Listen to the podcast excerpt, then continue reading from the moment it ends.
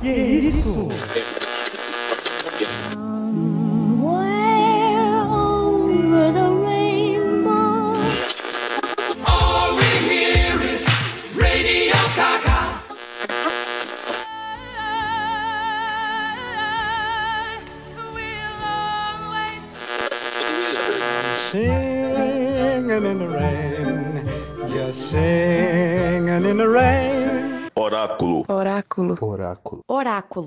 Oráculo. Oráculo. Oráculo. Oráculo. Oráculo. Oráculo. Oráculo. Você está ouvindo Oráculo Podcast.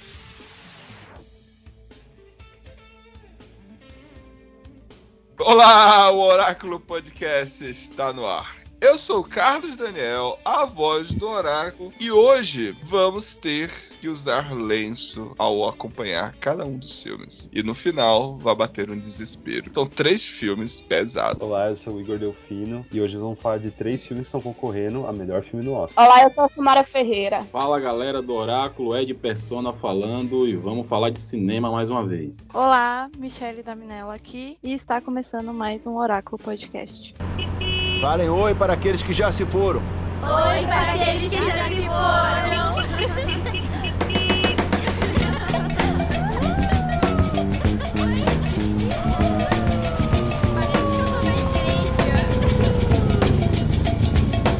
Ei, e aí? Quem tá pronto para treinar?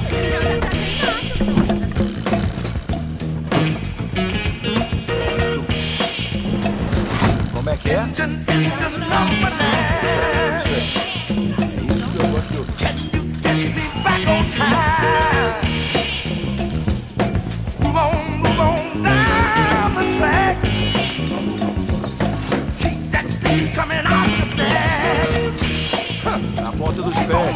Pés, tá fazendo muito barulho. Ei, Richard, você não descansa nunca, não é? Quem dorme não ganha nada nem de sonho.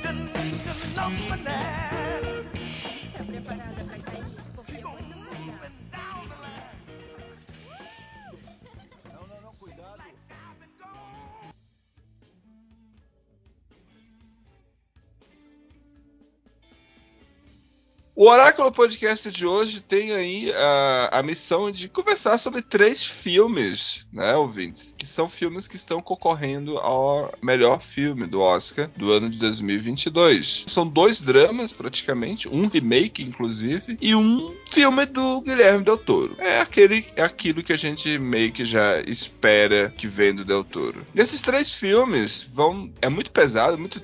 Uns aqui é, é impossível você não se emocionar, é impossível você não chorar. Mas os três filmes também carregam aí alguns pontos negativos. Vamos tentar abordar aí cada um, alguns sem spoilers. Vamos tentar preservar a experiência de quem vai assistir. Até porque se um destes ganhar, a gente voltará, porque eu acho um pouco difícil a premiação do Oscar. Voltaremos a, a, falar do filme no final, quando tiver o campeão. Mas vamos começar aqui por um, que é o do King Richards. Chega aí em 2 de dezembro de 2021 os o filme aí do pai das meninas das tenistas, das, maior, das maiores tenistas né, da história, protagonizado aí por grande Will Smith. Samara, você gosta do Will Smith, Samara? Assim, eu não tenho nada contra o Will Smith, né? Não é do, um dos meus atores favoritos. Tem alguns filmes dele que eu gosto muito. A Procura da Felicidade eu devo ter assistido umas 10 vezes quando eu era criança. Aham. Uhum. Você esperava mais? Eu já tô cheio de ficar lendo esse negócio na internet que ficam vendendo o filme. Quando você uhum. vai tão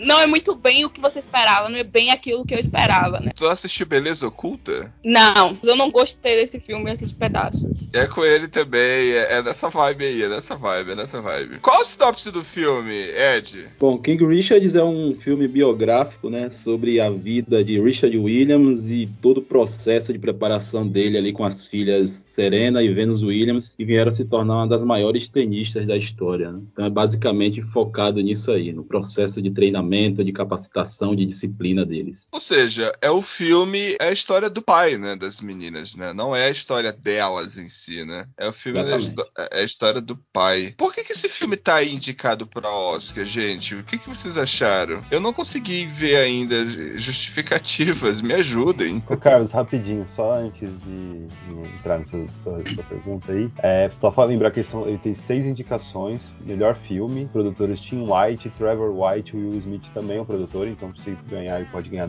dois Oscars, porque ele também foi indicado ao melhor ator. A melhor atriz coadjuvante também foi indicada pelo filme, que é a Joanna Ellis. Melhor edição, que vem pela, pela Pamela Martin. Canção original da Beyoncé e roteiro original também do Zach Baggins. Seis indicações, né? Seis indicações. É o filme com mais indicação dessa noite. Ah, e a direção é do Reinaldo Green, tá? É um americano, não tem muita expressividade no cinema, assim, né? Ainda não. Entendi, entendi. Eu fico feliz, né? Porque a gente, ó, pelos nomes aí, dá pra ver que é um elenco bem negro, né?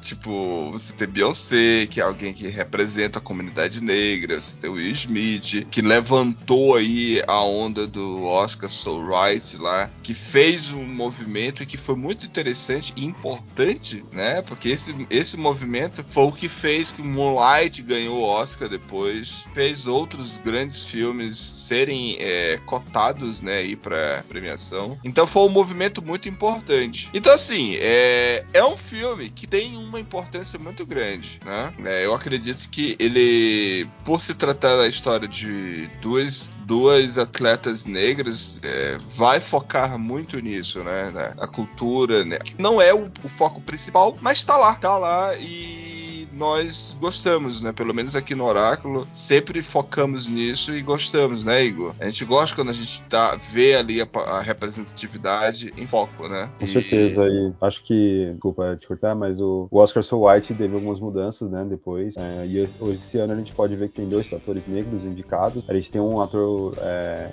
de que não é um americano, né? O Javier Bardem me foge da memória se ele é um espanhol. Acho que sim, ele não é latino, né? Ele é espanhol. E isso já mostra um pouco da representatividade né? Dessa mudança do, do Oscar. Sim, sim, sim. Então é interessante, né? Mas aí eu pergunto pra vocês, vocês gostaram do filme? Então, esse filme é meio estranho, né? Assim, você falou uma coisa que da representatividade, eu sei que não é meu lugar de fala, é a história de duas mulheres, né? Mas que fizeram história e elas são apagadas, né? E a mãe também tem uma importância muito grande também. Claro que o pai também teve sua importância, mas a mãe também tem e ela também fica apagada. Então todas as personagens mulheres. Eu sei que é meio chato eu ficar falando isso, mas elas ficam apagadas na história. Não, eu queria saber é, até mas de vocês. É sério isso. Se vocês... É, é sério Então, eu queria tá saber falando, se é vocês chato, perceberam né? isso. Não, eu, eu já cheguei a mencionar é, como é que você pega duas, duas personagens, duas celebridades esportivas tão importantes pro mundo do esporte e você apaga elas, né? Tipo, tá certo, a, a história dele é interessante, mas E em alguns momentos ele atrapalhou a carreira delas, assim, né? Claro que teve alguns valores que ele queria ensinar, mas eu senti muito que teve uma hora que ele, ele viu que elas estavam conseguindo e ele meio que deu um, break muito grande, assim. Enfim, sei lá, eu gostei e não gostei ao mesmo tempo, porque Sim, tem sei- sei como é que é. esses incômodos. E assim, vamos, vamos botar um elefante aqui na, na sala, vamos tocar. Will Smith, ele há muito tempo ele vem querendo ser, né, esse ator que quer levar Oscar. Há muito tempo. E ele é um puta de um ator. Eu gosto muito dele mesmo. E ele é aquele cara muito simpático, né? O cara é muito bonito, muito simpático, muito. É, desde de- é, é, a- a- a- aquele, a- o maluco do pedaço lá, por mais que ele tentasse fugir daquilo dali, mas aquilo dali é a essência dele. Ele é ali, ele é aquele daquele jeito, alto astral, pra cima. E, e muito legal. Então quando a gente vê ele, ele num drama, cansa. Eu, eu tô cansado de ver ele chorando.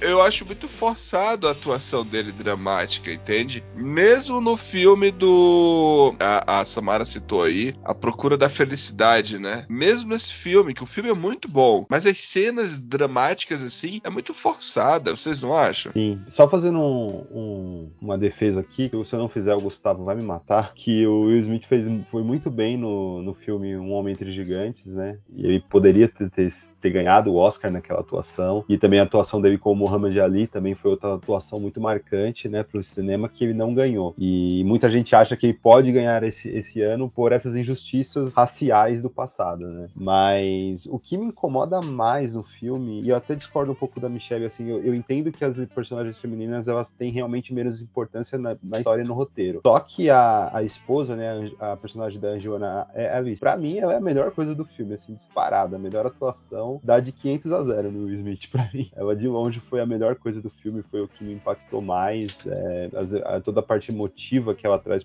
pra mim, me tocou, aquela cena na cozinha, é, para mim uma cena de Oscar. E o que me incomoda mais do King Richards é como ele não consegue se conectar como, como obra cinematográfica. Ele não consegue fazer as conexões para os arcos gramaticais funcionarem. Todas as vezes que ele tenta fazer esse arco, parece que é uma coisa super jogada, pelo menos pra mim, assim, não me tocou em nada. Não consegue dar a, din- a dinâmica de um filme de esporte, né? Não consigo ter atenção ali do jogo, até aquele, aquela- aquele jogo final ali da Serena também, da, da, Venus Williams, pra mim também não, putz, não, não foi uma coisa que fluiu. Então, pra mim, o filme principal problema do, do Will Smith pra mim tá mal também no filme não tá nada bem na minha, minha concepção mas o principal do filme pra mim é as tentativas dele de, de ser um filme emocionante e dramático que falha miseravelmente Vou, vou aproveitar e pegar aí os pontos que foram citados aí por Michelle e por Igor. Eu acho que o fato de, de Will Smith estar envolvido na produção e, e, e você consegue perceber no filme o empenho que eles, eles colocam ali em destacar,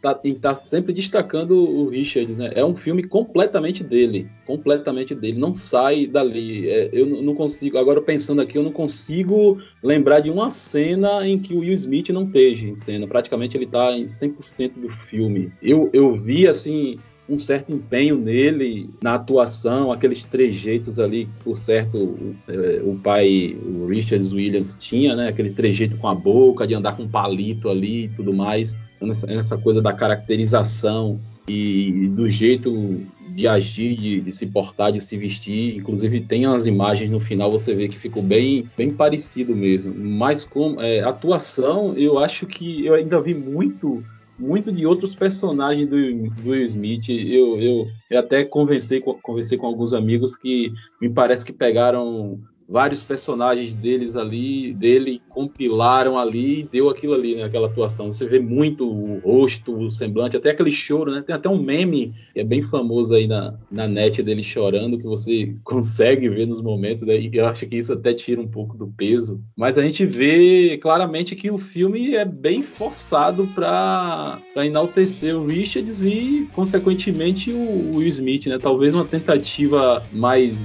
desesperada, talvez, de dar, de dar estatueta a ele, mas eu acredito que também não vai vir, cara. Eu, eu acho, apesar de ser uma história muito bonita, eu, eu é, mesmo a gente vendo ele, o Richard, sendo arrogante em alguns momentos, você entende que talvez ele só quisesse preservar as filhas, e talvez ele fosse, talvez ele nem acreditasse, né, por ele protelar tanto assim a, é, a Vênus, né, de, ou foi a Serena, não, não consigo lembrar agora, de, de, entrar no campeonato juvenil, talvez até ele, ele, ele fosse um covarde também, precisou até de, um, de uma sacudida ali, mas, cara, não, não vi a atuação ali para Oscar, montagem, roteiro, para mim é um filme normal, apesar de, uma, de ser uma história legal, da, das meninas terem um nome, né, terem uma história, mas me, me, me soou como um filme normal de esporte, sem nada, eles, eles, não, eles não tentaram inovar em nada na, na montagem, na dinâmica do filme, é uma história convencional de esporte. Exatamente. Eu também acho isso. O filme, para mim, o filme é legal de assistir, de boa. Eu não consegui assistir o filme inteiro assim.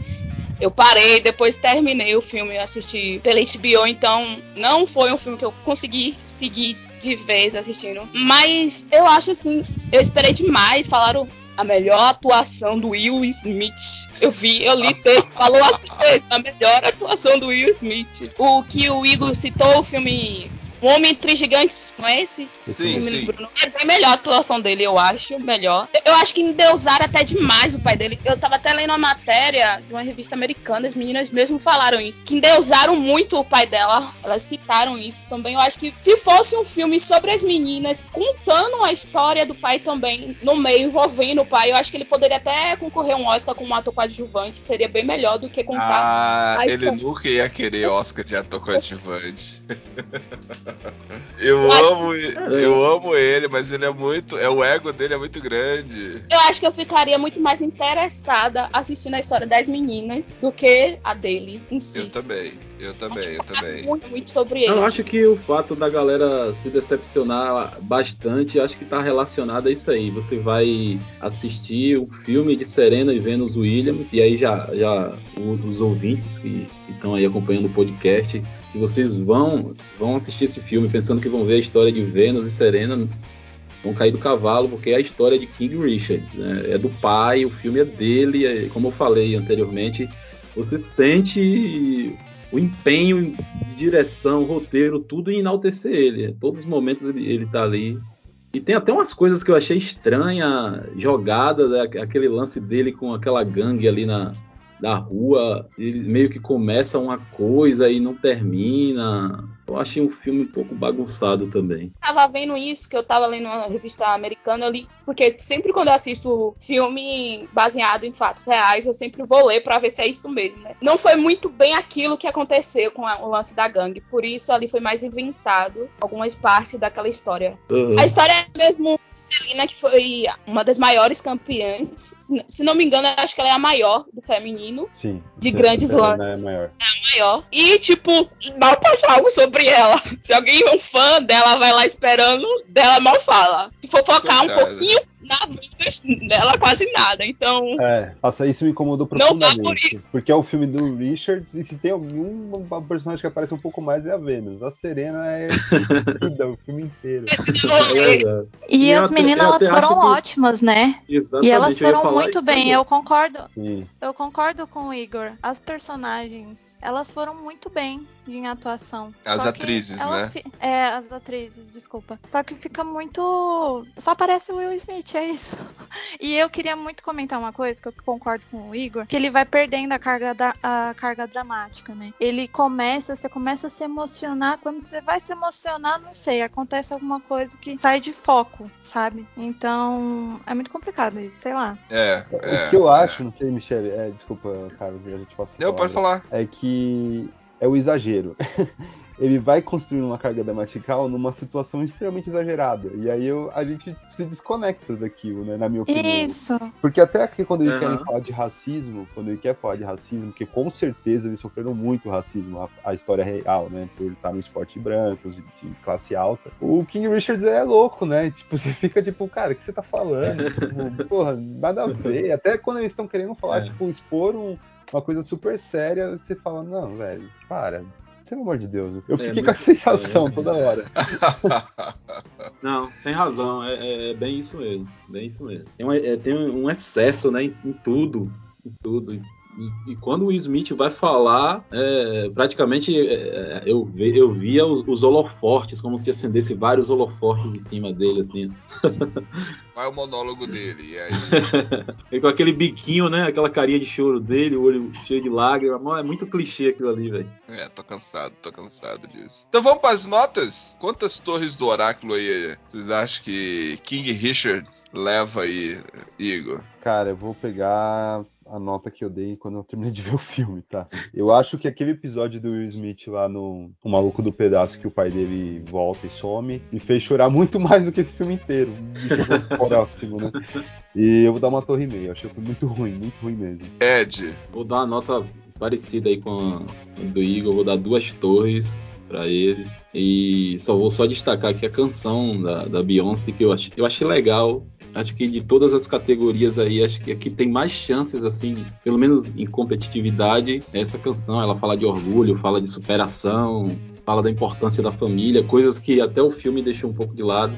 E até pelo, pela expressividade que a cantora tem. Então acho que essa categoria aí é, a- é a que eles têm mais chance de levar, mesmo eu achando que, não- que, que não vai levar. Então, duas torres aí pra King Richards. Samara, Samara. Eu tô com Persona, eu também vou dar duas torres. Eu acho que não é tudo isso, né? Eu acho que não deveria nem estar concorrendo ao Oscar em tanta categoria, assim, seis categorias. Também acho. Correndo a três que me emocionaram muito mais. Eu não consegui derramar uma lágrima. Eu sou muito chorona, velho. Eu choro em tudo que é filme.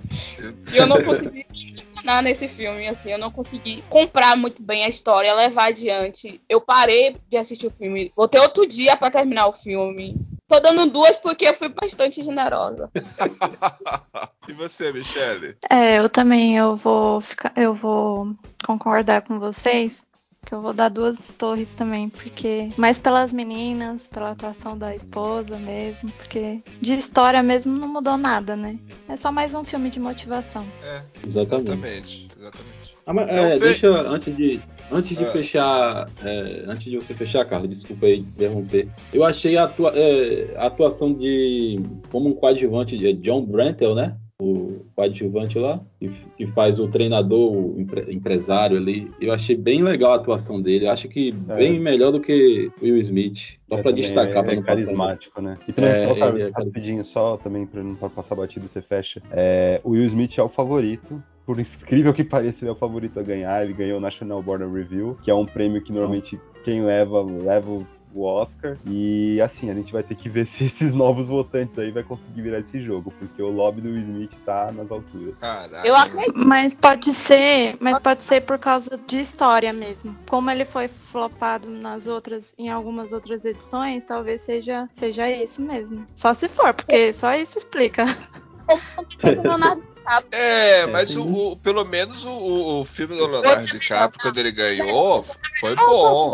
pra mim não era a melhor atuação dele da carreira. Sim, sim, é, é. Não era a melhor, mas ainda era boa, né? Tipo, aqui É, no é. Smith é que não, tipo, não tá, né? Tipo, Aham. Cara, o que dói, eu acho que não, não é nem só a atuação dele, é o Benedict Cumberbatch perder pra ele, né? Não, aí é sacanagem, mano. aí é sacanagem. E com a média, olha, eu acho que esse filme é a pior média de todos os filmes que já tivemos aqui, viu? Um, um, 1.8 da Torre Arruinada tá, despencou assim. Caraca, mano, essa nota. Eu nunca vi uma nota tão ruim. Não, e, e, Carlos, a gente vai incluir agora um selo inédito pra ele, né? Aham, exatamente, que é a Torre Arruinada. Puxa vida. Like the sweet morning dew, I took one look at you, and it was plain to see you were my destiny. With my arms open wide,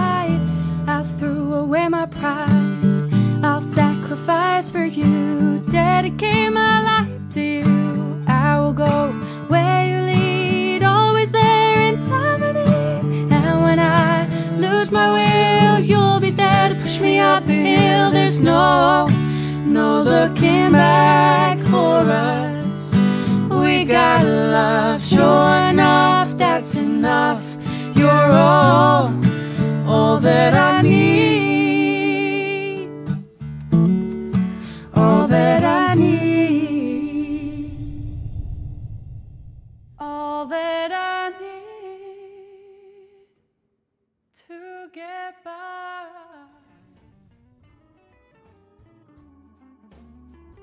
chega aí, né, em 23 de setembro de 2021, o filme aí na, pela Amazon Prime, Coda, ou aqui no Brasil ficou como No Ritmo do Coração. Aquele título bem brega, né? Mas, mas é bonito, o título é bonito, gosto, eu gosto de, eu gosto de coisa brega. Só que é interessante esse filme, e, e eu como alguém que trabalha com surdos, eu achei muito interessante o título, né? Coda. Eu, em 2019, eu descobri o que significa significava coda, né? Que é quando o, a criança, né? Ou a pessoa adulta já, mas é quando ela é filha de surdos, né?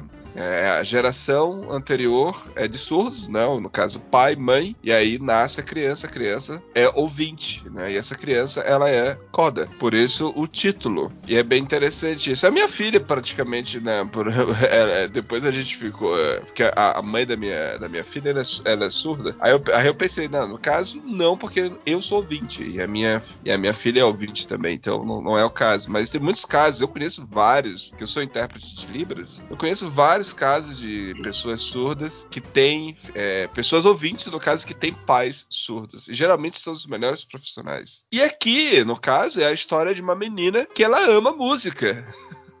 Antes de, de, de, Vamos falar sobre o filme? Eu queria falar sobre isso, esse detalhe sobre o título, que eu amo eu, é, filmes que tra trabalham essa temática. Mas qual é a sinopse do filme, Michelle? O filme conta a história de Ruby, de 17 anos. Ela é a única pessoa que ouve em uma família de surdos. E aí, quando o negócio dos pais dela fica ameaçado, ela fica dividida entre seu amor pela música e suas obrigações. Muito interessante. Igor, Igor, no dia que você me falou, eu, eu até te. Eu, cara, eu tô com preguiça de assistir filme assim. Porque eu já assisti vários.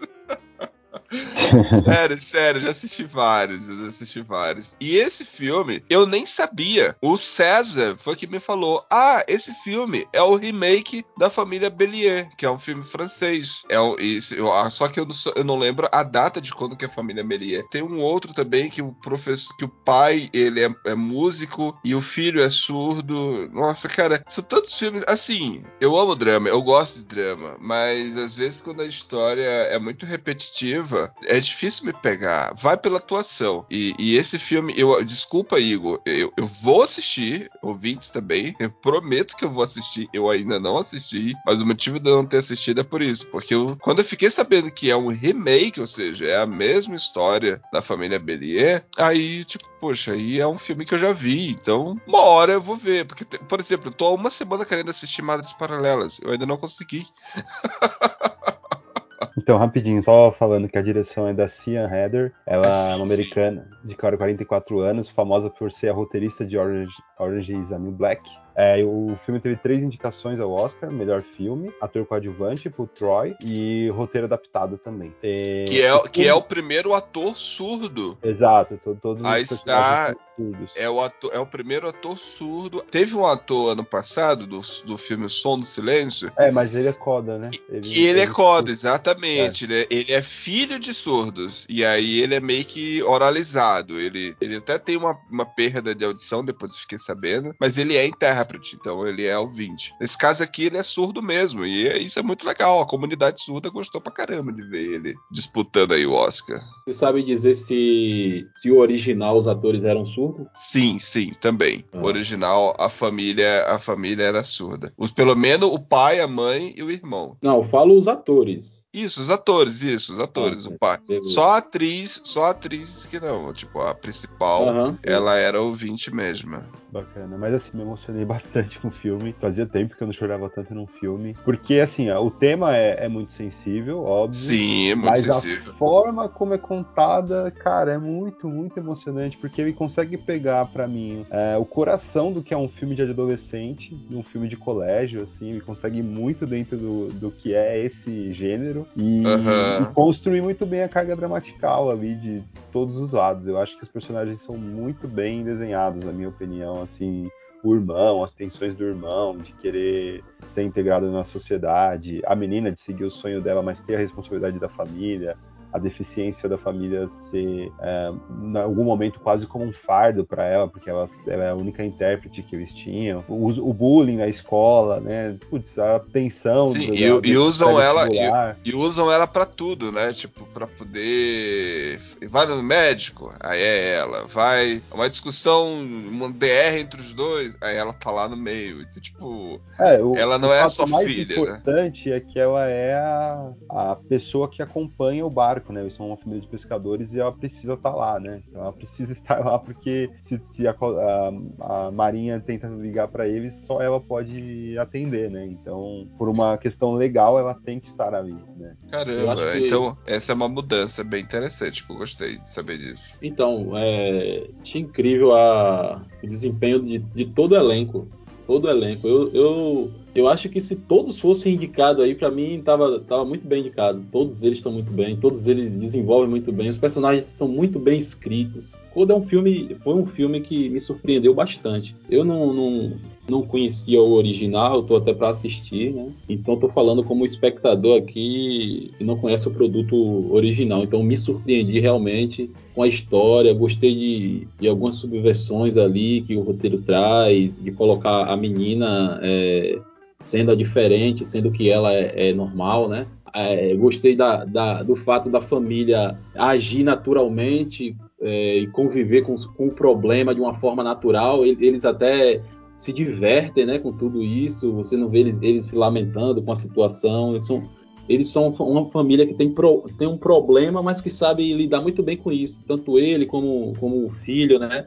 Que são adolescentes e a gente não vê aquela questão de. Não tem aqueles adolescentes chatos que tem em todo filme, rebelde e tudo mais. Então é um filme muito agradável de se ver, né? Eu me surpreendi bastante.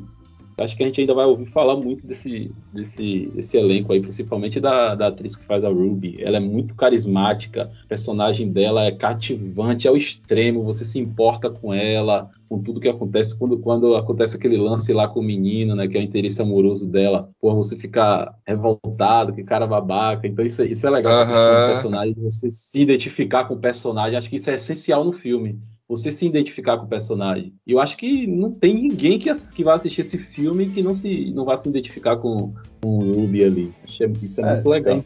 É impossível você ficar alheio, né? É, não Sim, sim, né? eu acredito, acredito. E a família toda hippie, né? O, o personagem, o pai e a mãe, cara, é um bagulho à parte, né? Nossa senhora, né? Ele fumando, maconha na frente de todo mundo, ele tá nem aí pra nada. Né, cara, cara, é muito legal. É, legal, legal, legal. Você, Michelle, o que que você achou? Então, eu, eu, eu me emocionei bastante com esse filme. Eu achei que ele trata do assunto muito sensível, tem um olhar muito sensível, mas não, não vira um drama, mas eu acho que isso é proposital mesmo, pra gente não ficar com pena dos surdos. A, a intenção é não ficar com pena deles, é mais pra ser um Isso. filme emocionante. intenção- Exato. Sabe? Porque parece que vai quando parece que vai virar um drama, aí ele te, te levanta. É, meio que me lembrou o Tic Tic Boom, sabe? Quando, é, quando Aham. parece que vai ter uma carga dramática muito pesada, aí ele te levanta e te deixa é, mais emocionante, sabe? Assim. E Sim. tem umas, tem umas cenas em específico que são muito lindas, muito, muito lindas. É, eu queria falar até uma que, que eu achei a mais bonita de todo o filme, que foi quando. Eu posso falar, Carlos? Pode. É, é spoiler. É spoiler. Alerta de spoilers, ouvinte. É... Nesse exato momento vai ter um spoiler. É, Dá uma pausa. Mas você volta. se importa? Não.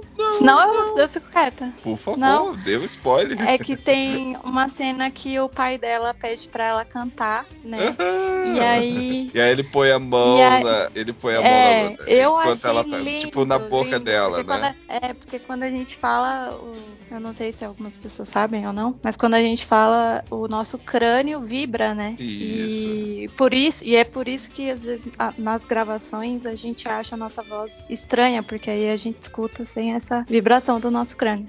Aham. É, enfim, enfim, mas eu achei essa cena muito linda. E Sim, mas eu tenho cena um, é um adendo. mesmo. Eu, Diga. eu não gostei do ator principal. ah, do ator principal, não. Do ator que faz o par, o par dela. Eu achei ele muito fraquinho, assim, sabe? Então eu achava que des- destoava de todos os outros atores. Mas isso foi uma visão minha.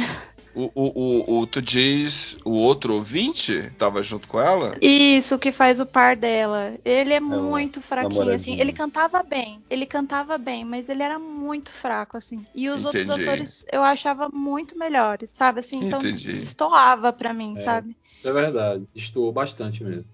Assim, é, nossa, é muito interessante, porque assim, o filme, esses filmes assim, são feitos, é como vocês falaram, é, é tão sensível, e que a ideia, Michelle, você, você pontuou de uma forma bem, né, bem interessante. Não é pra se ter pena, é pra se emocionar. E aqui em Curitiba, por exemplo, na comunidade surda, que é a qual eu posso falar, tem gente, tem uma onda, tem uma, na verdade é uma corrente, não são todos que pensam igual, mas tem surdos, por exemplo, que inclusive defendem a ideia de que a, não, a, a condição da surdez não é uma deficiência, né? Mas sim uma condição, uma, é apenas não é uma limitação, é uma. Tanto é que eles, eles se consideram como comunidade, não como priori- é, como alguém que estivesse é, deficientes, entende? Então, tipo, tanto é que eles defendem a língua. A língua é a, li- é a segunda língua oficial do Brasil, né? Então, a, a língua de sinais aqui no Brasil, por exemplo, eu, eu espero que um dia algum diretor brasileiro faça uma história, um filme sobre algum personagem surdo aqui no Brasil. Seria muito interessante, é, porque é muito. É, é legal. A história é boa, entende? Eu,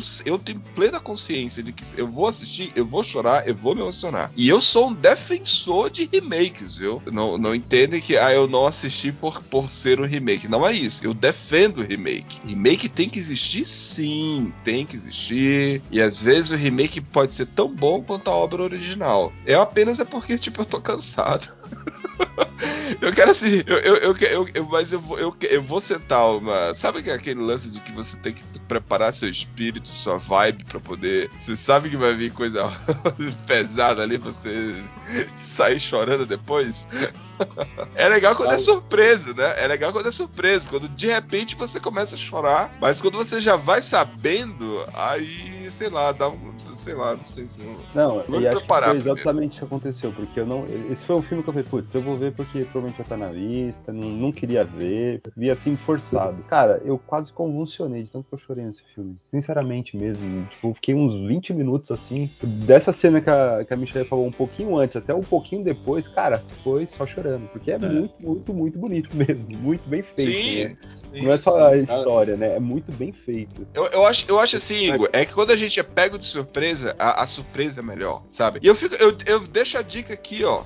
De- Deixa a dica aqui. Um filme que, inclusive, também é um remake, é um filme de 2005 chamado Black, é um filme turco, ouvintes. Procura esse filme, é um filme turco chamado Black, que é a história de uma menina surda e cega, né? Só que é um remake de um filme da década de 50, que é baseado em uma história real, também de uma pessoa surda e cega, que passou 40 anos para se formar. E ela conseguiu se formar na universidade lá nos Estados Unidos. E aí um filme turco pegou essa história e fez um remake, óbvio, como todo remake tem que ser. Você tem que fazer, é, pegar a ideia principal e fazer, pegar elementos diferentes, como por exemplo, quando vocês falaram aqui, deu para mim observar que tem coisas diferentes do filme original. Isso é natural, tem que ser assim mesmo. E o filme Black, Igor, quando tu começa a assistir, cara, é um soco no estômago.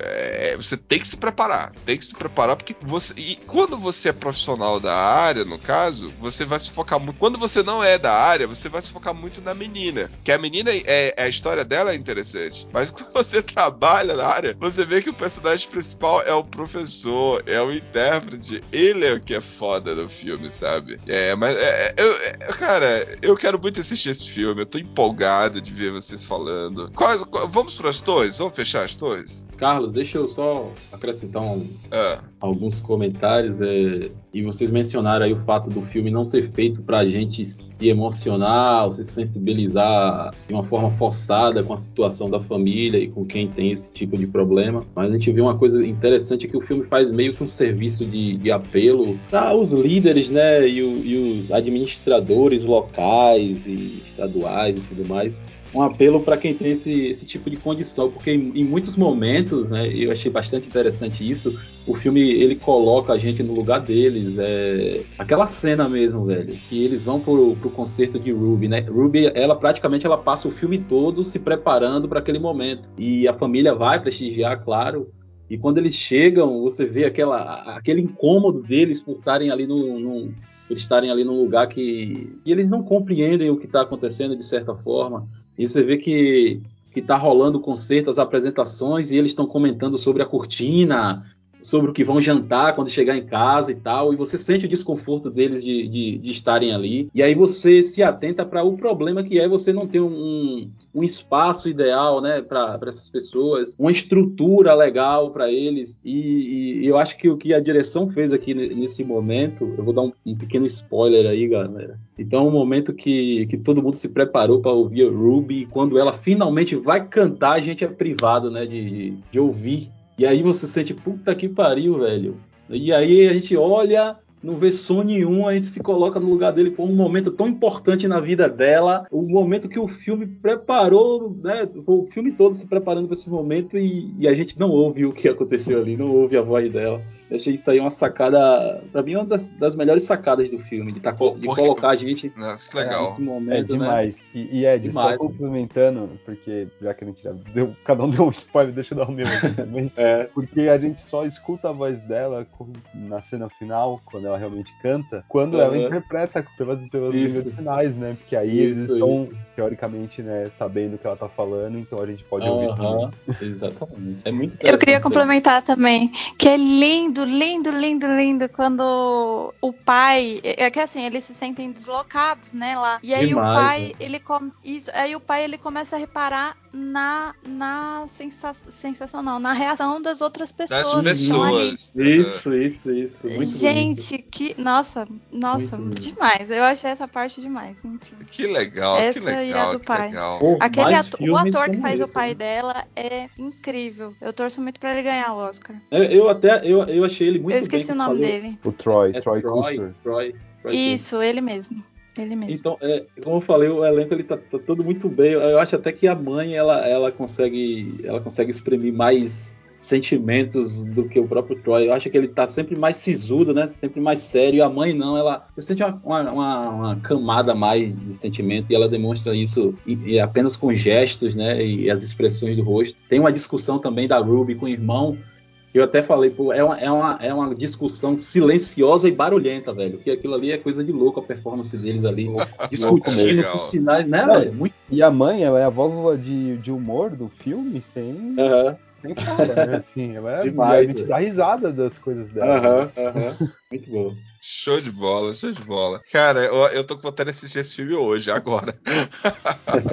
é muito bom, velho. É muito bom mesmo. Acredito. É lindo, acredito, é lindo, acredito, Carlos. Acredito. É muito acredito. lindo. Então vamos pras torres, então. vamos ver se melhora aí as, as notas de hoje. Quantas torres do oráculo aí você dá aí, Igor? Eu vou dar três torres e meia. Achei o filme bem, bem bonito. Óbvio que não é uma obra-prima, mas eu, eu achei que é um filme que me tocou bastante. Ed. Ou você bem mais generoso que, que Igor é um filme, é, é um filme simples, mas é um filme gostoso de, de se assistir, passa uma, uma energia muito boa e eu vou dar quatro torres e meio. Que legal, que legal. E você, Michelle? Eu vou dar quatro torres, porque eu achei muito bonito, mas como eu falei, eu achei ele bonito em partes específicas. Eu senti que faltou alguma coisa nele, sim. Eu terminei com uma sensação que, tipo, tá, bonito, mas faltou alguma coisa. Eu não sei se foi o problema que eu senti com o ator que fazia o parzinho dela, eu não sei. Mas ah, é por isso que eu vou dar quatro torres. Ah, só, só um pontinho também, Michele, é, que eu esqueci de falar, que eu achei que o final ficou um pouco exagerado, que eles poderiam ter acabado um pouquinho antes, eu achei que foi... Esticaram, né? É, então, pode ser... Ficou assim, é a, famo fico... a famosa barriga? É, foi uns 15 minutos ali que eu achei que podia ter cortado. Falando da minha experiência, eu terminei o filme e eu fiquei com uma sensação que faltou alguma coisa, mas eu não sei o que, sabe? Sim, talvez numa segunda vez que eu for assistir eu saiba, mas eu tô culpando o menino, mas talvez não seja ele, talvez seja ele é isso, fraquinho. sabe? ele, é fraquinho, ele é fraquinho demais mesmo. Fraquinho demais. É, então. Mala demais, né? É, ele canta bem. Eu É. foco nisso, mas E o professor é demais, mas... né? A gente não falou do professor, mas o professor é demais, velho. Também. Sim, sim, verdade. O professor arrasou, verdade. Ele arrasou na atuação. Show de bola. Então, qu- quantas torres do oráculo temos aí de média, Igor? Essa ficou fácil, não precisa nem de calculadora. Quatro.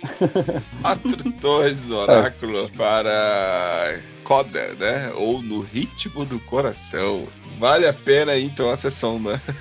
Vale a pena. E, e é interessante, né? Quando a gente. Porque é um filme. Olha só como é legal, né? Porque ó, o primeiro filme que a gente assistiu, que a gente comentou aqui, é um filme que, de drama que te força a você ter. a sentir o drama. Só que você não sente, né? Esse filme, ele tem drama, só que você termina. Olha só a vibe que tá aqui, né? Todo mundo conversando. E é uma vibe positiva, né? Você não foca na, na- na- na- no sofrimento ou no drama em si. Você termina numa vibe positiva. Pelo menos é que eu senti aqui conversando. Sim, é, aí se chama isso é um roteiro orgânico, né?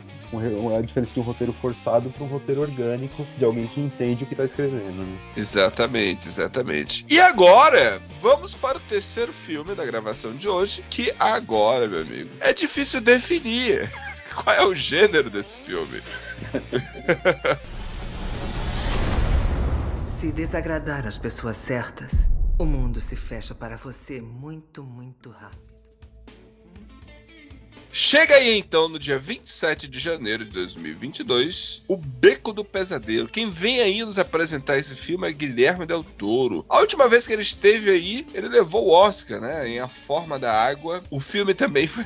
A Forma da Água foi eleito o melhor filme do ano de 2015, se não me engano. O Beco do Pesadelo vem com um super elenco. É, antes de. Eu- eu- as duas vezes eu me atropelei um pouco, né, Igor? Mas dessa vez, me conta aí qual é a sinopse do filme.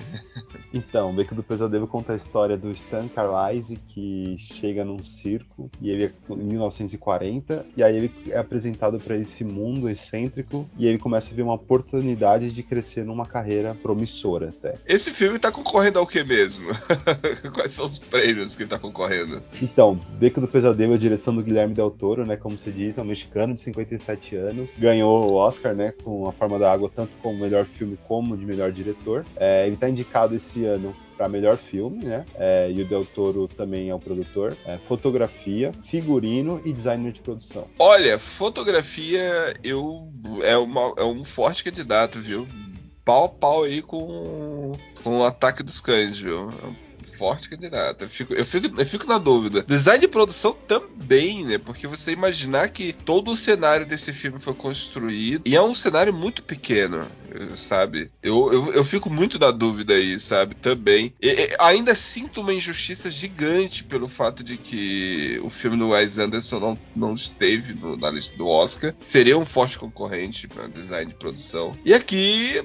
Beco do Pesadelo. Quem gostou do filme aqui? Vamos lá, vamos, vamos fazer uma pesquisa aqui. Eu gostei. Antes, antes, de, antes de me responderem, eu acho que esse filme, tirando Coda, Coda pelo menos não, não- não sofre isso. Mas eu acho que esse filme, assim como o próprio filme do King Richard também, é o tipo do filme que sofre por sair.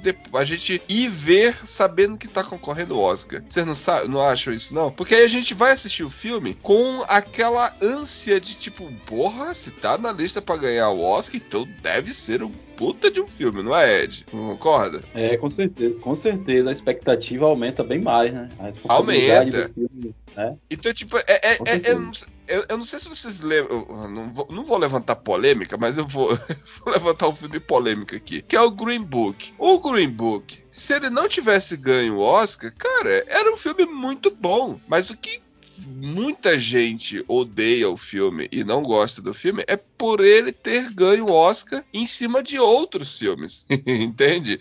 Que poderia, que poderia ter levado, né? Mas o Green Book é um filme bom, é um filme bom. Só que o peso, né, do Oscar dá uma carga muito, muito diferente pro, pro, pro filme, né? E eu- esse o Beco do Pesadelo, quando eu assisti, eu não sabia que tava indicado ao Oscar, até porque eu assisti antes da lista ter saído. E eu saí assim, tipo, porra, olha só, cara, que filme bom, que filme incrível e nem tá na lista do Oscar. Ou seja, é o saldo era positivo, entendeu? Eu saí do cinema feliz, empolgado e, e assim, tipo, porra, o filme nem tá entre o Oscar e, pô, Guilherme Del Toro, caramba. Aí quando eu fui ver que tava na lista do Oscar, aí bateu a decepção, porque, tipo, não, não é pra Oscar. é, aí não. Mas eu continuo gostando do filme. Carlos, eu, eu tenho que de você. Eu, Não, mas, assim, mas eu gosto do filme, viu? Eu gosto do filme. Por exemplo, eu assisti com zero expectativas, porque eu não sou muito fã do Guilherme Del Toro. Eu não Ah. gostei da forma d'água. Sério, Eu- você não gostou? Não cuidado, gostei. Cuidado, não, não força amizade, Michelle. Não força amizade. Eu não Nossa, a gostei. Pra é ganhar melhor lindo. filme. Ah, eu, eu não comprei a ideia do filme, não gostei. Eu achei ele muito bonito visualmente, mas eu não gostei. Então, eu assisti com zero expectativa, mesmo sendo indicado pro Oscar. Então, e eu me surpreendi, eu falei, nossa, agora sim, esse eu gostei. Tem umas, tem, tem umas sacadas do filme muito boa, viu? Tem umas sacadas do filme muito boa. Cara, a- o elenco, vamos começar pelo elenco? Quem que tanto tá nesse filme aí? Além Ah. do Bra tem o Bradley Cooper, Bradley né? Cooper, Rooney Mara, Kate Blanchett, William Dafoe. Tony Collette, uma galera mais aí. Cara, a Toni Collette tá muito boa nesse filme, cara. É, todo mundo tá atuando bem, né? Todo Tá mundo tá muito bem. Todo mundo tá muito bem. É, é- é- sabe, sabe o encontro entre a Carol, né? Que é a, a Kate Blanchett É. e a atriz lá, que tá lá no Exato. filme, as A duas, Ruth né? Mara.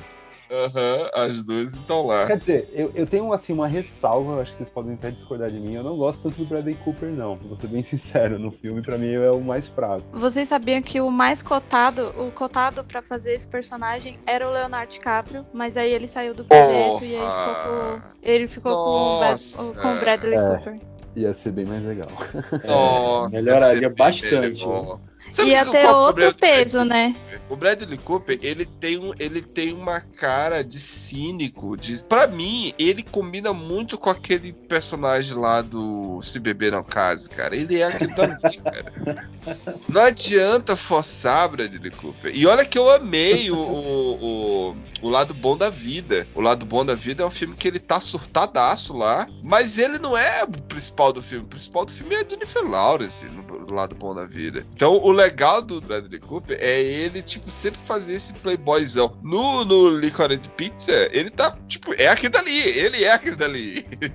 Tem outro filme também, muito bom com ele, é aquele Trapaça. Vocês assistiram? Sim. Não. Trapaça. É, é, É, é um com a filme Jennifer Lawrence também, né? isso, isso, também Isso com a também. Jennifer Lawrence. E assim, lá no filme Trapaça, ele também faz um personagem bem excêntrico, sabe? Um, um agente do FBI. Tipo, cara, ele é aquele dali, aquele cara que tem um olhar cínico, sabe? E, e- e de playboy, sabe? De- não é. É. aquela coisa de tipo de autoconfiante. Mano, E- ele- eu acho que o Leonardo canastrão DiCaprio ficaria demais, bem né, melhor. velho? Eu não compro nenhuma atuação dele. Assim, a parte que a que eu acho que ele já tá bem mesmo é Nasce uma Estrela. Porque ele tá bêbado, então a gente, a gente perdoa qualquer coisa, né? Que ele tá bêbado o tempo inteiro. Eu gostei da, da, da história, cara. A história é uma história que ela vai te, ela vai te conduzindo pra, uma, pra algo de querer saber assim, porra, quem é esse cara? Por que, que ele tá aí? Como que ele chegou aí? Entendeu? E ele é a orelha, ele é os olhos daquele universo, né? Que ele tá, ele tá entrando e a gente tá entrando junto com ele também, né? E a gente fica encantado e ao mesmo tempo horrorizado com as coisas, né? Não sei se vocês têm essa sensação. E a gente vai fazer esse, esse, esse, esse percurso que ele vai fazer andando no circo. E tem horas que, que eu não compro o, o talento dele ali, porque ele demonstra, né? Chega num determinado momento, ele demonstra ter uma facilidade em aprender as coisas. No começo a gente vê que é por sobrevivência, mas depois é pra. é tipo, você vê que ele desenvolve bem, porque ele treinou muito com o cara lá. Mas esse filme tem uma mensagem. Eu acho que a mensagem do filme é boa. Vocês não concordam? Vocês conseguiram pegar uma mensagem lá no final? Acho eu acho que no final não. Eu acho que no meio ali do filme, quando ele tá treinando com o velho lá, ele meio que já dá uma lição, tipo, pra gente, né? Não, eu, eu- ia falar que eu vou de encontro a tudo que vocês estão falando aí, porque eu detestei o filme, velho. Detestei. Tá, a primeira parte do filme é legal e talvez até minha decepção tenha sido por, algo, por uma expectativa que eu criei, porque Guilherme Doutor é aquele, aquele ator extremamente autoral, né? Ele faz parte de um, de um grupo seleto que tem uma linha de trabalho desenvolvida, estabelecida. Só é você pegar o histórico dele e ver os, os, os filmes Os dele. filmes Labirinto- dele, né? é, Labirinto do Fauno, que pra mim é um dos meus filmes favoritos, A Espinha do Diabo, né? Então todos os filmes, ele tem a forma, a, forma da água que, que Michele não gostou, eu, eu amo demais esse filme. Também, eu Então, sou apaixonado por Forma da Água. Mas eu gostei de, do Labirinto do Fauno, é lindo. Ah, esse- né? É uma obra-prima. né? É uma exceção pra mim. É isso. Então, você, você vai encarar o filme, você vai com uma outra, outra expectativa, né? E, pô, Sabendo vamos que é dele, né? Sabendo que- que é sabendo dele. que é dele, né? Você cria aquela expectativa.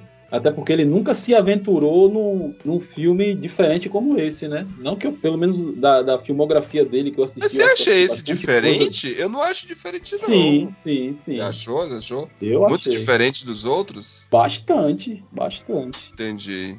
Entendi, entendi. Então, então você é, começa o filme, né, já tem aquele mistério todo em torno do personagem de Bradley Cooper, que aí eu já vou aproveitar para falar que eu também concordo com o Igor, tá muito avoado, é canastrão demais. Não sei se, se o personagem foi mal escrito ou se é dificuldade técnica eu acho que dele é, mesmo. é dificuldade do ator, cara. Ele é ruim. Pois Ele é é, ruim. os dois. horrível. pouco Eu não comprei, eu não comprei aquele, aquele personagem fodástico que o filme é, pensa que tá apresentando pra gente, entendeu? Mas vamos lá, o, o filme começa legal. S- Sabe quem seria legal? ale- o- o- o- Ed, Ed, sabe quem seria É. legal? Além do, do Leonardo DiCaprio, como a Michelle falou, cara, o Christian Bale nesse papel ia destruir, mano. Puta que Uhum. pariu. Christian Bale ia passar credibilidade pra gente, viu? Porque a gente ia lembrar muito dele daquele aquele filme que ele faz com o Grande Truque, não é o Grande Truque que ele faz com. É, do Nolan, do, Hugh Jack. Isso, filme do Nolan lá, que ele faz junto com o Hugh Jackman. Imagine só, cara, ele com a aparência daquele ator lá, daquele personagem lá, fazendo. Nossa, ficaria. O Christian Bale faria muito bem esse papel. Aliás, eu acho que até o Chamalet lá faria, fazia, faria esse papel melhor, viu? Não exagera. Pelo amor de Deus. Não exagera. Tudo tem limites, Carlos. Tudo tem limites. O que, que é isso? Ah, O que, Michele. que é isso? Olha, eu, eu, tinha, eu tinha um incômodo muito grande com o Chamalet, viu? Mas ele me convenceu, viu? Não, mas pra esse papel, calma. É, é, não, não. É, É, é, assim, tinha, tinha que- Ele tá tinha que ser alguém mais melhorando, velho. Tinha que ser alguém mais Mas velho. é. pra, pra ser referência de alguma coisa, meu Deus do céu, ainda falta tanta coisa pra ele. Ele tá bom pra Duna. Ele tá bom pra Duna, pra Lady Bird. Pra esses papéis eu acho que ele ainda tá bom, mas pra esse aqui ainda não.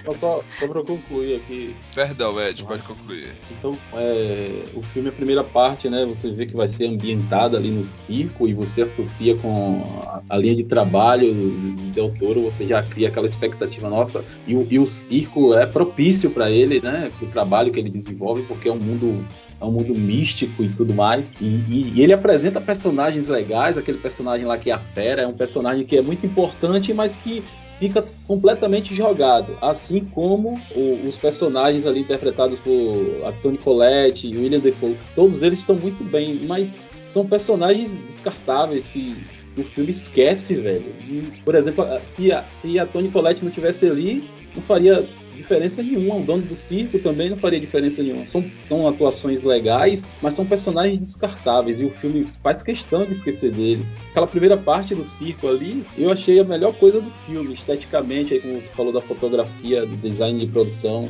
Eu acho que aquela parte ali sim valeu a pena, valeu a indicação, foi justa, porque é muito bem feito, é palpável, né? Como você falou, tudo construído ali na real. Então a primeira parte do filme me agrada bastante, mas quando é, é, o filme toma aquele aquele gênero meio que noir e, e aí aparece a Kate Blanchett canastrona ainda tá mais canastrona do que Bradley Cooper e, e- e quando estão eles estão em Nossa, cena, ela, eu acho que o filme o filme fica estilizado demais, velho. Fica muito estilizado. Então isso me incomodou, me incomodou demais essa, essas relações deles serem tão apressadas, né? O filme não desenvolve qual o interesse deles, qual o interesse dela nele, que chamou a atenção. Cara, fica isso- rápido. isso- isso é verdade, Ed. Tu tem razão. Me, me incomoda muito porque porquê dela estar ajudando ele. Isso em nenhum momento do filme é explicado. Você percebe no final que ela levou vantagem. Ok. Mas qual a vantagem? Ela correu um risco danado também, né? Preciso defender.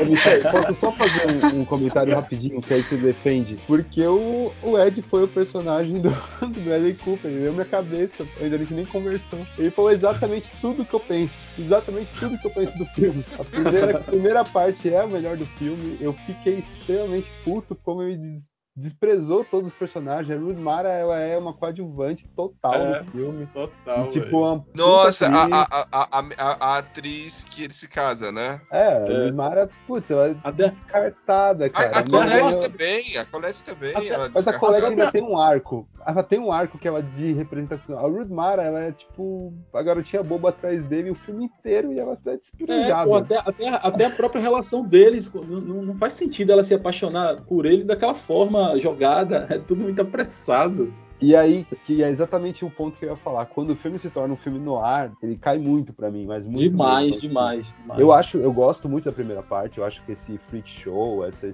desse, dessa ideia do circo, eu achei muito massa. Gostei bastante. O design de produção é magnífico dessa primeira metade. É, só que acho que quando o filme se torna realmente outra coisa, são dois filmes muito que não se conversam pra mim, a primeira parte e a segunda. É, aí o filme pra mim despencou muito. Eu fiquei muito na média por conta disso. Mas Michelle, agora sim, faça sua defesa. Nossa, eu tô surpresa. é que eu, eu achei esse filme tão profundo é, na construção dos personagens, na, na exploração de maldade, de inocência, bondade, tudo isso. Porque ele começa, ele começa tão. O Bradley. Eu gostei dele, assim. Claro, não foi o- aquela atuação, né? Mas ele me convenceu nesse filme. Eu achei assim, o seguinte, vou tentar explicar sem falar muito. Ele vai construindo um ego, né? Ele começa assim, pequeno, e aí ele vai ganhando tanta confiança, né? Que, que ele acha que ele pode fazer qualquer coisa. Só que isso, isso aí, eu acho legal isso, porque essas peças, é, Michele, ela vai, ela vai, vai, a gente fica com isso na cabeça e Sim, ela vai se, mas se então- encaixando com o tempo, né, no, no- durante o filme. Eu Mas achei- eu gostei acho disso que- também. Eu acho que ele tem uma visão, sabe? Ele já sabia do que ele queria a partir do momento que ele viu que ele tinha facilidade de aprender com o Pete. E aí, o que, que ele fez? Aí ele, assim, não foi amor ali com a, com a menina. É porque ela era manipulável, manipulável. Ele era mais, ela era mais jovem que ele. E aí ele sabia que ia precisar de uma ajuda futuramente para os shows dele. E aí ele viu como ela como um ponto fraco, assim, que ele poderia modelar. Quando chega a Kate, ela é o oposto da outra menina. É ele que manipula. E a e a Kate que manipula ele. Uhum. E a Kate parece ter um, um ódio com homens, homens. E eu acredito que seja por causa da cicatriz dela. Ela deve ter sofrido alguma violência, alguma violência, algum problema relacionado a homem, família, pai, não sei. Então, ela se vinga de todos os homens. Ela se vinga do, dos dois clientes dela e se vinga também do, do Stan. Ah, então. en- Poxa, peraí, peraí, peraí. Nossa, então. Então, é, ó, como é que se diz? O objetivo dela era a vingança. E ela utilizou porque- ele para se vingar. Porra, isso é genial. assim, eu senti que ela tinha um ódio contra os homens. Ela tem esse problema com. Tanto que ela queria se mostrar forte, ela carregava uma arma, né? Ela fazia uma femme fatale, né? Aham. É, E- é, isso é verdade, isso é verdade. E eu acredito muito que ela era essa mulher pra intimidar os homens, sabe? Assim, para os homens ficarem com medo dela, não ao contrário. Era Entendi. tipo uma forma dela se defender. Entendi, É, entendi. Michelle falou do, de uma cicatriz que ela tinha e aquilo ali foi mostrado com um certo destaque. Eu não sei se vocês lembram que é, tem uma, uma imagem do, do personagem lá do Bradley Cooper que ele também tem uma cicatriz, vocês, vocês lembram? Eu até bolei uma teoria louca na minha cabeça. Pô, se, se tratando de circo, eu imaginei que eles fossem algum tipo de siameses, irmãos siameses, né? Gêmeos siameses. Não sei por que ele destacou Aham, aquela, aham. aquela cicatriz nele e também des- destacou essa cicatriz nela e meio que não deu uma, uma É explicação porque aí. não explicou, mas aí ela fala assim, é a vida, né? E é bem na hora É. que tudo tudo tem um porquê, né? Então foi bem na hora que eles iam ter relações. Então eu acredito que tenha sido a ver com isso, sabe assim, alguma violência, algum abuso, alguma coisa assim, entendeu? Sim. É. Que faz esse despertar para ela ser assim, ela teria que ter algum motivo para ela ser antiética, né? É, que ela eu- começa a ajudar ele, mas aí ela fala que ama ele, mas ela não ama ele, ela tenta matar ele, Aham. ela tenta se vingar de todos os homens. Então, não sei, essa Então, foi eu a minha entendi, visão. eu entendi, assim. eu entendi seu, seu argumento, é, é legal, interessante, é, mas eu ainda não compro do jeito que ele, ele é construído. É muito, muito rápido, muito, sei lá, mal- desculpa eu discordar de você, Michele, pelo amor de Deus. né? É, cinema é isso Não, mesmo, fica relativo, tranquilo, Não, tranquilo, fica tranquilo. A minha tranquilo. E, e eu né? acho interessante também, só pra finalizar, eu gostei muito porque o que ele mais odiava, é aquele que a gente mais tem medo, a gente acaba se tornando esse medo. Ele não, o pai dele era al- alcoólatra e ele acabou se tornando o que ele mais temia, né? O que ele mais repudiava. Então, e aí tem essa sacada do final, né? Ah, Que ele acaba virando Só, só que o final ali, a gente tá dando spoiler do meio do final, mas no meio do filme eu já tinha sacado que ele ia terminar daquele jeito. Sabia? Nossa, eu achei, Eu aquele, eu achei aquele, aquele- final, aquele final tosco, velho. Isso é maluco. Não, não, não, não, Mas cara, mas quando o o cara, cara- tava. mano, quando o cara tava. Quando o cara tava contando pra ele. Quando o cara tava contando pra ele como que ele como era que ele conseguia as pessoas, o novo selvagem, né? Aham. Ele tava, olha, eu consigo assim, eu explico assim, explico assim. Aí eu fiquei naquela, mano, do jeito que ele tá indo, é, e aí aquele desfecho que eu achei muito rápido, do cara descobrindo e ele saindo correndo. Ele disse, mano, esse cara vai se tornar um selvagem. Quando o cara chama ele, ah, deixa eu te mostrar o trabalho, quer trabalhar? Aquele, eu acho- esse- ele já final- sabia que ia finar da- ele ia terminar daquele jeito, ele Esse- sendo um esse- selvagem. final me lembrou aqueles plot twist ruim do, do Shyamalan. Senão, não pode ser. O, o- esse personagem que ele acaba se tor- Já que a gente tá, já deu spoiler, né? Já foi. Ele acaba se tornando no, no final foi uma coisa que, que foi apresentada ali, foi, foi jogada, uma coisa jogada e, e- ia ter uma importância gigante no filme e, ficou jogado lá. Ele meio que aparece por alguns segundos e não tem desenvolvimento nenhum. Achei isso meio, meio estranho. Aí você perguntou sobre a linha de, de trabalho do, do Del Toro, porque o filme era diferente. É, se você for observar todo. Esse filme é o, é o filme mais pretencioso, eu me ouso a dizer que é o filme mais pretencioso de Del Toro, né? Toda, toda a filmografia dele, ele trabalha muito fantasioso como uma coisa muito real, né? Ele traz a fantasia pro, pro nosso universo de uma forma muito real. Todos os filmes dele, até o próprio Labirinto do, do Fauno, que havia uma, uma discordância sobre se era uma metáfora, se era uma coisa real, ou se era algo, algo da mente de Ofélia. Ele fez um livro lá e meio que estabeleceu que o mundo fantasioso era real. E aqui ele, ele, ele constrói o filme dele num ambiente que tinha tudo para ser um ambiente místico também, e ele meio que despreza tudo isso. Ele aqui ele vai de encontro a tudo que ele constrói no, no, no universo cinematográfico dele. E meio que fica até uma mensagem legal de que é, é, o mal é, é, é, são os próprios humanos, né? E tudo Não, mais. E, e, e, e, quando você vive uma mentira, você passa a acreditar na sua mentira, na, naquela mentira, né? Tipo, Exatamente. ele sabia que tudo aquilo que ele fazia era um truque. Ele tinha cálculos, uhum. ele, tinha, ele, tinha, tudo, tudo, tudo. E a menina treinava já aquele junto com ele, né? Só que quando ele.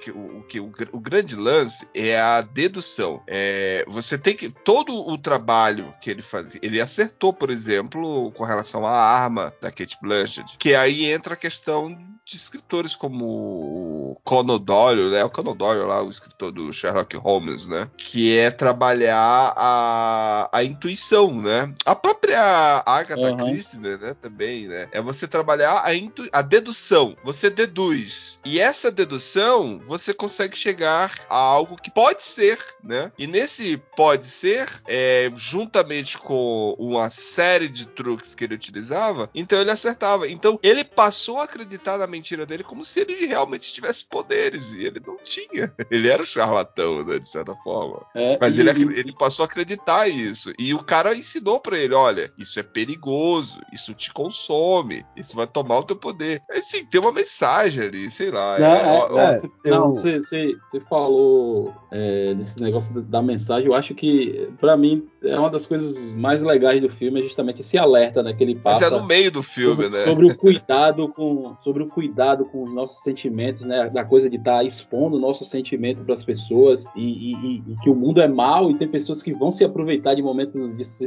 de sensibilidade nosso para poder entrar no nosso consciente, manipular a gente e acabar que destruindo mais ainda é, a nossa vida do que já tá com, com situações, né? A gente vê o cara ali passou por um problema e aí buscou ele e ele conseguiu burlar até o detector de mentiras, né? E aquilo ali também ficou, para mim ficou bem. Eu, eu- eu não compro que o Bradley Cooper é, é esse personagem tão excepcional assim. Mas sem dúvida nenhuma essa mensagem aí de, de alerta contra Mas- possíveis charlatões eu achei legal. É interessante.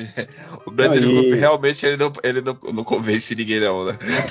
E, Ed, e o que eu acho, rapidinho, é, eu concordo também com você, eu estou concordando bastante com você, é que eu acho que o Del Toro tá num lugar que não é a dele. Na real, Não é, não. eu acho que é isso. Ele, é um cara que muito, vai muito bem com a fantasia, com a dualidade da, do, da do realismo, né, da realidade. E esse filme é muito realidade por realidade, né? Ele tá muito Exatamente. é, nas pessoas pelas pessoas. É, eu gosto muito dessa ideia também da, da Michelle. Eu também tinha pegado um pouco disso do- da, da áurea da, da personagem da Kate Bush. É, eu gosto muito como que ela também ela usa o conhecimento dela de, de psicóloga também para manipular ele. Então ela também faz parte desse, desse, desse é uma profissão que pode ser muito facilmente usada para manipulação. É, e aí ele, e, e eu acho que legal esse enfoque que o filme dá. O que me incomoda me- mesmo é que no que ele poderia brilhar mesmo, que era na questão fantasiosa do circo, desse universo do circo Exatamente. ele abre mão pra fazer uma coisa que eu não acho que ele entenda tanto. Aí eu preferia, sei lá, o Orson Welles fazendo um filme no ar, uma Porra, coisa, é- sei lá, ou então o David Fincher, que aí seria o lugar deles ali, ali é onde eles brilham, né? Mas, Concordo. mas ô, ô, Michele, eu não sei se tu vai concordar comigo, é, já que eu acho que o Igor e, e o Igor e o, Ed, e o Ed- e o Ed, eles, eles, eles batem, né? eles estão eu- batendo. Eu sou minoria aqui. Não, não, Não, eu não, porque eu também muito, mas eu, gostei, eu gostei amei a primeira filme. parte e não gostei da segunda. Eu tô na média. É, então- mas tu não acha meio. Eu não gostei da acha, Michele, terceira. Eu acho que é, é, a gente, a gente, e por exemplo, eu agora conversando sobre o filme, eu acho que o impacto visual ele é muito mais belo e chama muito mais a gente, porque afinal de contas, cinema, né? Você tem sete, é a sétima arte porque você tem todas as artes, fotografia, atuação, roteiro, tudo, né? É, então, você não acha que o, o visual do filme, o design do filme, a produção, a maquiagem, isso é muito. Esse, esse, o ambiente do circo, tudo isso não é muito. Porque, cara, eu gostei demais de ver tudo isso, entende? Sim. Eu vejo, eu vejo ó, os pontos que o Ed tá apontando, eu compreendo, Ed. Eu, eu, eu compreendo. Eu, eu, eu vejo que, ok, é, é, é muito, é muito, é muito perceptível ver, por exemplo, a Kate Blanchett, ela tá mais canastrona aqui do que no Não Olhe Pra Cima, né? Ela tá E o demais, Brad- muito. E o, e o Bradley Cooper também, ele não passa é, é, credibilidade, né? Aquela cara dele lá. Ele tem uma cara estranha, ele tem uma cara estranha, meio. Cara, eu queria. Agora a, a, a, a Michelle falou do Leonardo DiCaprio, eu queria muito ver o Leonardo DiCaprio fazendo isso. Fazer um reboot aí, rebootar e colocar o Ô, sabe quem, quem, quem poderia fazer bem esse filme também? Tom Holland. Nossa, né? Não, não, não, não, não, não. Nossa, Carlos. Eu não vou Carlos, te contratar tá pra ser diretor de filme nenhum, não, cara. Gente, ele não seria. Ele não seria do casting.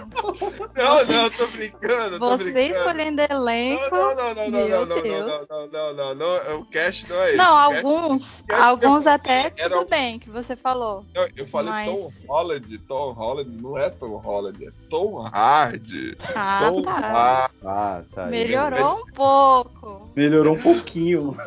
o É. Bronson. Bronson. Não, imagine só aquele perfil lá, o, o- é Bronson, né? Que ele faz um lutador, não é isso? Cara, mas sabe, sabe- é, mas sabe quem poderia também, tipo assim, já que a gente tá viajando aqui, dando- metendo o dedo no filme do Del Toro, eu acho que se você transportasse o Javier Bardem do filme do Binder Ricardo, se você Porra. colocasse ele nesse filme, já fechou, cara, aí sim. fechou. Porra! Carlos, Porra, posso te responder? Fechava, fechava. fe- Nossa, Igor, nossa. Aí era Oscar, viu? Aí era Oscar. Diga, diga, Michelle. Que assim, eu achei muito bonito mesmo. O, a fotografia mereceu a indicação, o design de produção, porque se passa na década de 40, né? E assim, os detalhes, né? Foi tudo muito bem, bem pensado, bem feito. Assim, eu não achei nada inovador assim em, plan, em questões de planos, mas a fotografia parece sempre um quadro. É bem sempre, é muito bem pensado assim, é, é muito bonito, né? Digamos assim. Eu queria ressaltar sempre que filmes, assim, sempre não, né? Não vou generalizar. Mas esse filme tem muitas chuvas, né? Durante a história. E tem alguns erros de continuidade. Assim, gritante, né? Que, tipo, ele tá molhado em uma cena e aí ele aparece totalmente seco na outra. E, e, enfim, essas coisas me incomodam às vezes. Mas de resto, eu achei muito bonito. Pras notas? Eu acho que já falamos muito do filme. Esse filme com certeza não vai ganhar o melhor filme do o Oscar. com certeza Se não vai ganhar, ganhar. se ganhar, pelo amor de Deus, fecha aquilo lá e. Não, não, não acho ganha. Não ganha. hoje, Mas, mas, mas é um filme que eu quero ter na minha coleção. Se tiver DVD a mídia física, eu vou querer ter, porque, porra, é um filme muito bonito. Eu quero ter esse filme, eu quero ter esse filme. Eu gostei de ter visto esse filme. Me lembra muito a Água Vocês- Ah, Vocês falaram que é muito rápido. Eu achei, eu achei o- a última parte muito lenta. Eu achei que foi uma encheção de linguiça ali. Não, o eu filme- achei que aquela filme- parte do, do senhor lá, que ele engana no final, que eu esqueci o ah nome. que dali me estressa, É- ele fica estressado ali. Sim, você não achou? Ficou assim meio arrastado aquela parte. Eu achava que dava pra ser mais objetivo Eu- ali. mas eu acho até que o, que, que o filme é arrastado. E ele, e ele é longo também, é são duas horas e meia. O problema é que o- a- as resoluções e o, e o desenvolvimento dos personagens que são meio apressados, né? Mas é realmente um filme arrastado. Então, chegamos aqui. Quantas torres do oráculo você dá aí, Igor? Eu gostei bastante da primeira parte. Eu acho, putz, um pecado você descartar a Rudy Mara e o. Nossa, agora esqueci o nome dele. O. William o Defoe. Rafa- o William Defoe. Como você descarta esses dois? Eles são muito bons. É, mas assim, eu acho que a primeira parte do filme eu acho boa. Não, não acho terrível o filme, não. Eu acho que vou dar três torres. Entendi. Três torres. Caramba. E Ed, Ed, quantas torres do oráculo aí? Vou dar duas torres pelo, pela fotografia, o design, por algumas cenas que eu achei legal. Entendi, entendi. é, é.